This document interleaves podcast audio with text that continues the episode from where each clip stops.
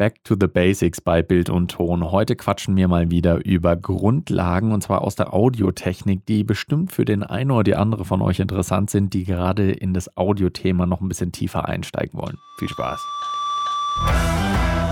Bild und Ton. Mit Daniel und Fabi. Jo, was geht? Hey, was geht? Willkommen bei einer neuen Folge von Bild und Ton. Und ich muss mich direkt mal entschuldigen für zwei Dinge. Punkt Nummer eins, eigentlich hatte ich ja letzte Folge gesagt, dass äh, ihr jetzt eine Folge von Fabi zu hören kriegt. Wegen einer Krankheit ist der Fabi heute leider außer Gefecht gesetzt. Das heißt, ich springe wieder mit einer Solo-Folge ein. Und Punkt Nummer zwei, ich weiß, dass wir aktuell nicht ganz in unserem üblichen Turnus veröffentlichen. Wir wollen ja eigentlich immer Mittwoch und Sonntag frühest die neue Folge rausbringen. Aktuell ist es bei uns beiden so, dass terminlich einfach sehr, sehr, sehr, sehr, sehr viel los ist und wir kriegen es kaum hin, unsere Termine irgendwie auf die Kappe zu kriegen. Deswegen ist bei uns der Rhythmus gerade ein bisschen anderer. Ich hoffe, das ist für euch okay und äh, vielen Dank auf jeden Fall schon mal für euer Verständnis. Ja, wie im Intro schon erwähnt, heute geht es zurück zu den Grundlagen. Und zwar will ich heute über eine absolute Grundlage aus der Audiotechnik mit euch reden. Und zwar der Unterschied zwischen dynamischen Mikrofonen und Kondensatormikrofonen. Und zwar einerseits, was eigentlich der Unterschied zwischen den Mikrofonen ist in der Bauweise und andererseits, was noch wichtiger ist, wann setze ich welches Mikrofon tendenziell eher ein. Also die Unterscheidung wäre ja fast egal, sage ich mal, wenn die aber nicht am Ende auch einen Unterschied in ihrer Benutzung mit sich bringen würden. Und deswegen schauen wir uns als erstes mal die Bauweise von diesen beiden Mikrofontypen an. Als erstes das dynamische Mikrofon. Dynamische Mikrofone haben einen großen Vorteil und zwar, dass sie keine Phantomspannung brauchen, weil sie so gebaut sind, dass sie keine externe Stromversorgung benötigen. Wieso ist das so? Dynamische Mikrofone sind in der Regel Tauchspulenmikrofone. Und Tauchspulenmikrofone sind folgendermaßen aufgebaut. Ich habe eine Membran, eine Membran ist immer ein dünnes Plättchen oder eine dünne Haut oder was ähnliches. Und äh, im Fall von einem Mikrofon ist das eben eine, eine dünne Wand, sage ich jetzt mal, die durch Schall von außen in Bewegung gesetzt wird. Also Schall ist ja Luftdruck im Prinzip, Luftdruckschwankungen und dadurch wird diese Membran in Bewegung versetzt. An dieser Membran angebracht ist dann eine, eine Spule, also so aufgewickelt eine Spule und die befindet sich um einen Magneten herum. Dadurch, dass die Membran sich jetzt bewegt, wird dann eben auch diese Spule um den Magneten herum bewegt. Und vielleicht kennt ihr es noch aus dem Physikunterricht in der Schule, durch Induktion wird dann am Ende äh, da Energie produziert bzw. freigesetzt und äh, am Ende kann das Mikrofon dann eine Spannung abgeben, eine elektrische Spannung. Und so funktionieren im Prinzip dynamische Mikrofone. Das heißt, wenn ich ganz laut in dieses Mikrofon reinbrülle, dann schwingt diese Membran halt viel heftiger. Die Spule schwingt auch heftiger um den Magneten und ich habe eine stärkere Spannung. So, so funktioniert diese Übersetzung. Und wie gesagt, der große Vorteil ist, ich brauche von außen keine weiteren Stromeinspeisungen. Das ist bei Kondensatormikrofonen anders. Da ist der Aufbau nämlich in der Regel so. Ich habe auch wieder eine Membran, die theoretisch äh, leitfähig ist. Und die wird angebracht gegenüber von einer Metallplatte. Die sind allerdings getrennt voneinander. Und jetzt muss ich eben an dieses Kondensatormikrofon Strom anschließen, damit diese Metallplatte dann mit Strom aufgeladen wird. Und wenn sich die Membran jetzt bewegt, dann berührt die niemals diese kleine Metallplatte, die aufgeladen ist, aber eben auch wieder durch die äh, Verringerung und das Vergrößern von dem Abstand, darüber wird dann beim Kondensatormikrofon elektrische Spannung erzeugt. Und ähm, Kondensatormikrofone haben dann zwar den Nachteil, dass ich da Strom anschließen muss. Das ist eben die sogenannte Phantomspeisung. Haben bestimmt alle von euch schon mal gehört.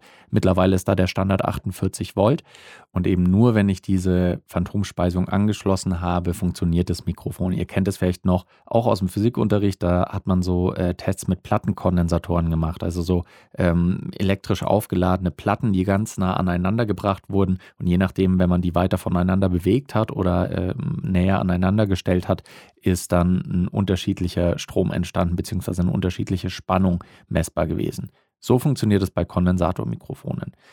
Hm, jetzt denkt ihr euch vielleicht, okay, Kondensatormikrofone brauchen Phantomspeisungen, dynamische nicht. Macht es dann irgendwas aus, wenn dynamische Phantomspeisungen angeschlossen kriegen? Nein, das ist kein Problem. Dynamische Mikrofone funktionieren auch, wenn ihr Phantomspeisung anschließt und da kann auch nichts kaputt gehen. Kondensatormikrofone funktionieren nur mit Phantomspeisung. Haben die keine, dann funktionieren sie einfach nicht. Also da geht dann auch erstmal nichts kaputt.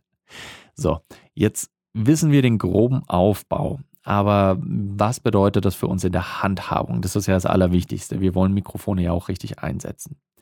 Die Art und Weise, wie dynamische Mikrofone gebaut sind, braucht einfach mehr Input, damit am Ende ein Signal entsteht. Das heißt, ich muss lauter in dieses Mikrofon Schall geben, damit dieselbe Lautstärke am Ende bzw. dieselbe Spannung erzielt wird, wie es bei Kondensatormikrofonen der Fall wäre. Heißt, dynamische Mikrofone sind nicht ganz so sensibel, Kondensatormikrofone sind wesentlich, wesentlich sensibler.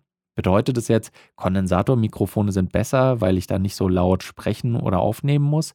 Ja, in gewissen Kontexten wenn ihr euch Sprachaufnahmen im Studio vorstellt oder wenn ihr vor allem ein sehr klares und sehr realistisches Signal aufnehmen wollt, da sind meistens Kondensatormikrofone ein kleines Stückchen besser, weil die eben klarer, natürlicher aufnehmen und sensibler sind. Das heißt, auch kleine Nuancen werden besser wiedergegeben und meistens ist auch der Frequenzbereich, den Kondensatormikrofone abdecken, etwas breiter als bei dynamischen. Das heißt, ich habe einen größeren Umfang an Frequenzen, den ich damit aufnehmen kann. Dynamische Mikrofone, ja, was ist dann der Vorteil an denen? Der große Vorteil ist, dass sie eben nicht so sensibel sind. Das bedeutet einerseits für Bühnenmikrofone zum Beispiel sind dynamische Mikrofone in der Regel wesentlich besser, weil ich kann sehr laute Geräusche kann ich damit eher, also bei Rockkonzerten oder ähnliches, stellt euch vor, ich habe ein Mikrofon, was ich direkt vor einen Gitarrenverstärker hängen muss, dann ist da ein dynamisches Mikrofon oft halt besser, weil das eben nicht so sensibel ist und wenn da auch viel passiert oder auf der Bühne mal jemand irgendwie dagegen schlägt oder sonstiges, all das macht dem dynamischen Mikrofon in der Regel gar nichts aus. Deswegen werden als Bühnenmikrofone häufig dynamischer eingesetzt. So der Klassiker ist das Shure SM58. Jeder von euch, der ja schon mal irgendein Konzert oder ähnliches gesehen hat, hat dieses Mikrofon schon gesehen. Also es, das weltweit wahrscheinlich am meisten gekaufte und am meisten eingesetzte Mikrofon aller Zeiten. Was ich an der Stelle noch erwähnen will, was einfach super ist, es kostet einfach gerade mal so 100 Euro, was für ein Mikrofon sehr günstig ist. Und das Ding ist eben einfach unkaputtbar. Also da gibt es auch ein schönes Video auf YouTube, könnt ihr mal danach suchen, wo ein paar schwedische, glaube ich, Tontechniker versuchen, das Shure SM58 kaputt zu kriegen und es funktioniert einfach nicht. Also die fahren mit dem Auto drüber, werfen es aus großer Höhe, die äh, hängen es in Wasser, lassen es gefriertrocknen, werfen es in die Mikrowelle. Ich glaube, ich weiß nicht, was die alles machen, aber alles überlebt dieses Mikrofon. Das ist wirklich absurd, weil sie eben so stabil sind. Der Fabi nutzt zum Beispiel auch für Podcast-Aufnahmen ein dynamisches Mikrofon. Und das hat aber den großen Vorteil, wie schon gesagt, die sind nicht ganz so sensibel. Das heißt, die können auch besser sein, gewisse Geräusche auszublenden wenn ich ein Kondensatormikrofon habe, dann nimmt es auch sehr leichte Geräusche in einem Raum auf. Also wenn ich vielleicht in meinem Aufnahmeraum ein Fenster habe und da zwitschern öfter Vögel davor oder ähnliches, dann kann es sein, dass ich mit einem dynamischen Mikrofon das eben nicht mehr aufnehme, weil es eben nicht so sensibel ist, sondern nur das, was direkt vor dem Mikrofon passiert. Und ich kann auch in der Regel wesentlich näher an das Mikrofon ran und auch lauter sprechen, weil da eben die Gefahr dann auch nicht so groß ist, dass, ähm, dass irgendwas passiert. Und das ist eben der große Vorteil von dynamischen Mikrofonen. Zwei beliebte Vertreter so für den Podcast-Bereich. Einmal das Shure SM57, das verwendet der Fabi zum Beispiel, oder auch das SM7B. Das ist wahrscheinlich das meistgenutzte Podcast-Mikrofon äh, der Welt unter anderem auch von Joe Rogan in seinem Podcast ver verwendet, bei Gemischtes Hack. Ich glaube, die verwenden auch das Mikrofon. Also ungefähr alle Podcaster, die ihr kennt, verwenden dieses Mikrofon. Und da ist auch ein großer Vorteil, da muss man kein großer Experte sein, sondern wenn man auch nicht perfekt zum Mikrofon spricht und äh, der Abstand vielleicht sich ein kleines bisschen verändert oder wenn man das Mikrofon auch öfter anfasst, all das ist bei dynamischen Mikrofonen einfach nicht ganz so schlimm wie bei Kondensatormikrofonen weil es nicht so sensibel ist. Jetzt haben wir schon gesagt, Kondensatormikrofone sind eben äh, sensitiver, die reagieren mehr auf alle möglichen Frequenzen und Lautstärken. Das bedeutet, dass der Sound natürlicher wiedergegeben wird und auch in Anführungszeichen besser klingt. Besser ist natürlich in der Audiotechnik immer sehr, sehr relativ. Es kommt komplett drauf an, was für eine Person sitzt gerade vor dem Mikrofon, was für eine Stimme hat die, wie spricht diese Person und was will ich für ein Ergebnis erzielen. Und je nachdem kann natürlich immer ein komplett anderer Typ von Mikrofon für diese Person dann geeignet sein. Aber generell ich sag mal, wenn ihr 100 Audiotechniker fragt, welche Mikrofone klingen besser, dynamisch oder Kondensator, sagen die meisten Kondensator, aber es gibt da kein richtig oder falsch in dem Sinne. Also wenn jetzt ein dynamisches Mikrofon zu Hause verwendet, auch für Podcasts oder so, muss das nicht heißen, dass es schlecht ist, überhaupt nicht. Dynamische Mikrofone sind im Vergleich zu Kondensatormikrofonen auch immer ein kleines bisschen, ich nenne es jetzt mal dumpfer oder muffliger. Und Kondensatormikrofone sind eben einfach ein bisschen klarer, transparenter, also dass alle Frequenzen sauber wiedergegeben werden und das ganze Signal einfach etwas natürlicher klingt. Also betrachtet das auch, wenn ihr überlegt, was ihr euch für ein Mikrofon anschaffen wollt. Vielleicht habt ihr auch eine sehr hohe oder quäkende, ich sage es jetzt mal böse, eine quäkende Stimme, dann kann es sein, dass ein dynamisches Mikrofon, was eben das Ganze dann so ein bisschen dumpfer erscheinen lässt, genau das Richtige für euch ist, weil eben dann unangenehme Frequenzen eher ein bisschen bescheidener wiedergegeben werden. Also muss nicht unbedingt schlecht oder gut sein. Ihr müsst einfach nur wissen, wofür ihr was einsetzt. In der Regel ist sowieso das Allerbeste, was ihr beim Mikrofon machen könnt. Testen, testen, testen. Äh, nicht direkt das erste Mikrofon nehmen. Ähm, es ist auch immer ein bisschen schwierig, wenn ich zum Beispiel auf YouTube irgendwelche Mikrofonempfehlungen gebe. Theoretisch müsste ich jedes Mal die Antwort geben, kann ich dir nicht sagen, probier es aus. Aber das ist natürlich sehr, sehr unbefriedigend für die Person, die die Frage gestellt hat. Von daher, es gibt natürlich immer ein paar Mikrofone, die bei einer großen Zahl an Leuten gut klingen. Und deswegen greift man einfach generell gerne mal auf die zurück als erstes Testobjekt. So im, im günstigeren und Budgetbereich ist ein Beispiel das, ähm, das Rode NT1A. Das ist ein Mikrofon, was ich glaube so 150 Euro ungefähr kostet. Und äh, dieses Kondensatormikrofon klingt bei den allermeisten Stimmen sehr angenehm, weil es eben auch noch einen Frequenzgang hat, der direkt bei der Aufnahme schon einen schönen Klang erzeugt. Der ist nicht komplett neutral, aber der hebt einfach gewisse Frequenzen an, dass die Stimme sehr, sehr schön klingt. Und deswegen wird dieses Mikrofon halt gerne im Budgetbereich ähm, empfohlen. Es kann sein, dass ihr das testet und es klingt bei euch ganz furchtbar. Ist alles möglich, aber naja, man kann halt nicht alle Mikrofone testen, sondern muss dann einfach mal bei irgendeinem anfangen. Gerade bei Kondensatormikrofonen gibt es außerdem noch die Unterscheidung zwischen Großmembran- und Kleinmembranmikrofonen, die, wie der Name schon sagen, eben beschreiben, ob die Membran von dem Mikro eher größer oder kleiner ist.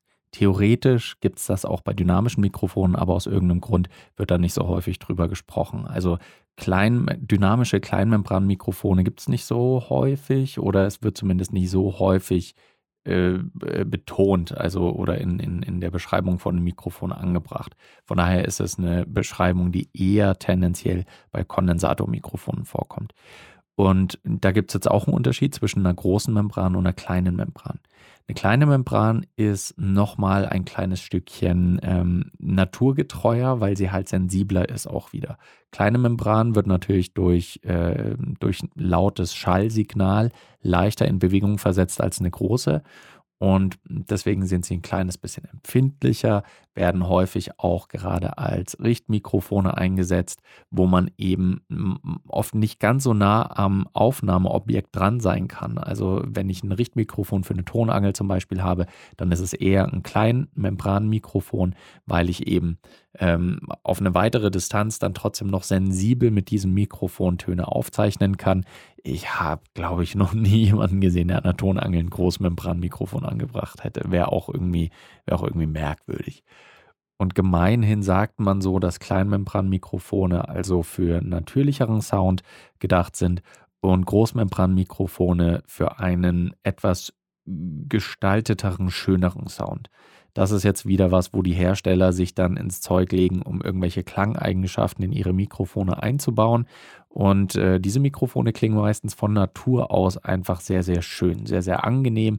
Die richtigen Frequenzen sind betont, die unangenehmen sind meistens eher ein bisschen weniger vorhanden. Und was auch ein Vorteil bei Kondensatormikrofonen ist, bei Großmembranmikrofonen, dass sich auch je nach Frequenz die Richtwirkung leicht verändert. Also bei tieferen Frequenzen habe ich dann vielleicht eine andere Richtwirkung als bei hohen Frequenzen. Und das hat häufig zur Folge, dass der Nahbesprechungseffekt bei Kondensatormikrofonen nicht ganz so hoch ist, bei Entschuldigung, bei Großmembranmikrofonen nicht ganz so hoch ist wie bei Kleinmembranmikrofonen oder eben auch bei dynamischen Mikrofonen. Von daher, ähm, es, es wird noch schön tief und sonor ein Klang wiedergegeben, aber halt nicht ganz so heftig, wie es dann bei anderen Mikrofonen der Fall wäre. Und dementsprechend sucht man sich anhand von diesen ganzen unzähligen Kriterien eben immer das Mikrofon aus, was man gerade für den Einsatz braucht. Für Sprache nehme ich zum Beispiel am liebsten Großmembranmikrofone, also Podcast, Voice-Over etc. Wenn ich in einer schwierigeren Umgebung bin, wo vielleicht auch noch äh, ein bisschen mehr Hall herrscht oder mehr Umgebungsgeräusche, da würde ich dann eher ein dynamisches Mikrofon nehmen, weil es dann ein bisschen einfacher ist, diese Umgebungsgeräusche auszublenden. Und wenn ich an einer Tonangel ein Mikrofon brauche, was sehr natürlich klingt, dann nehme ich ein Kondensatormikrofon mit einer kleinen Membran alles Unterschiede, die man im besten Fall auch noch ein bisschen immer austestet, um zu schauen, wie stark wirkt sich das tatsächlich aus. Aber ich hoffe, dass ich euch so die grundlegende Thematik ein bisschen näher bringen konnte und erklären konnte, warum jetzt dynamische Mikrofone was anderes sind als Kondensatormikrofone und für welchen Fall ihr bestenfalls welches Mikrofon einsetzt. Testet euch mal durch, ähm, schaut vielleicht auch zu Hause, was ihr für Mikrofone da habt, macht mal einen Test, schließt mal ein dynamisches an, geht sehr nah ran, geht weiter weg, ein bisschen mehr Hall im Raum, ein bisschen weniger, dann Kondensator, testet das Ganze nochmal gleich und äh, schaut dann einfach, was die Ergebnisse sind.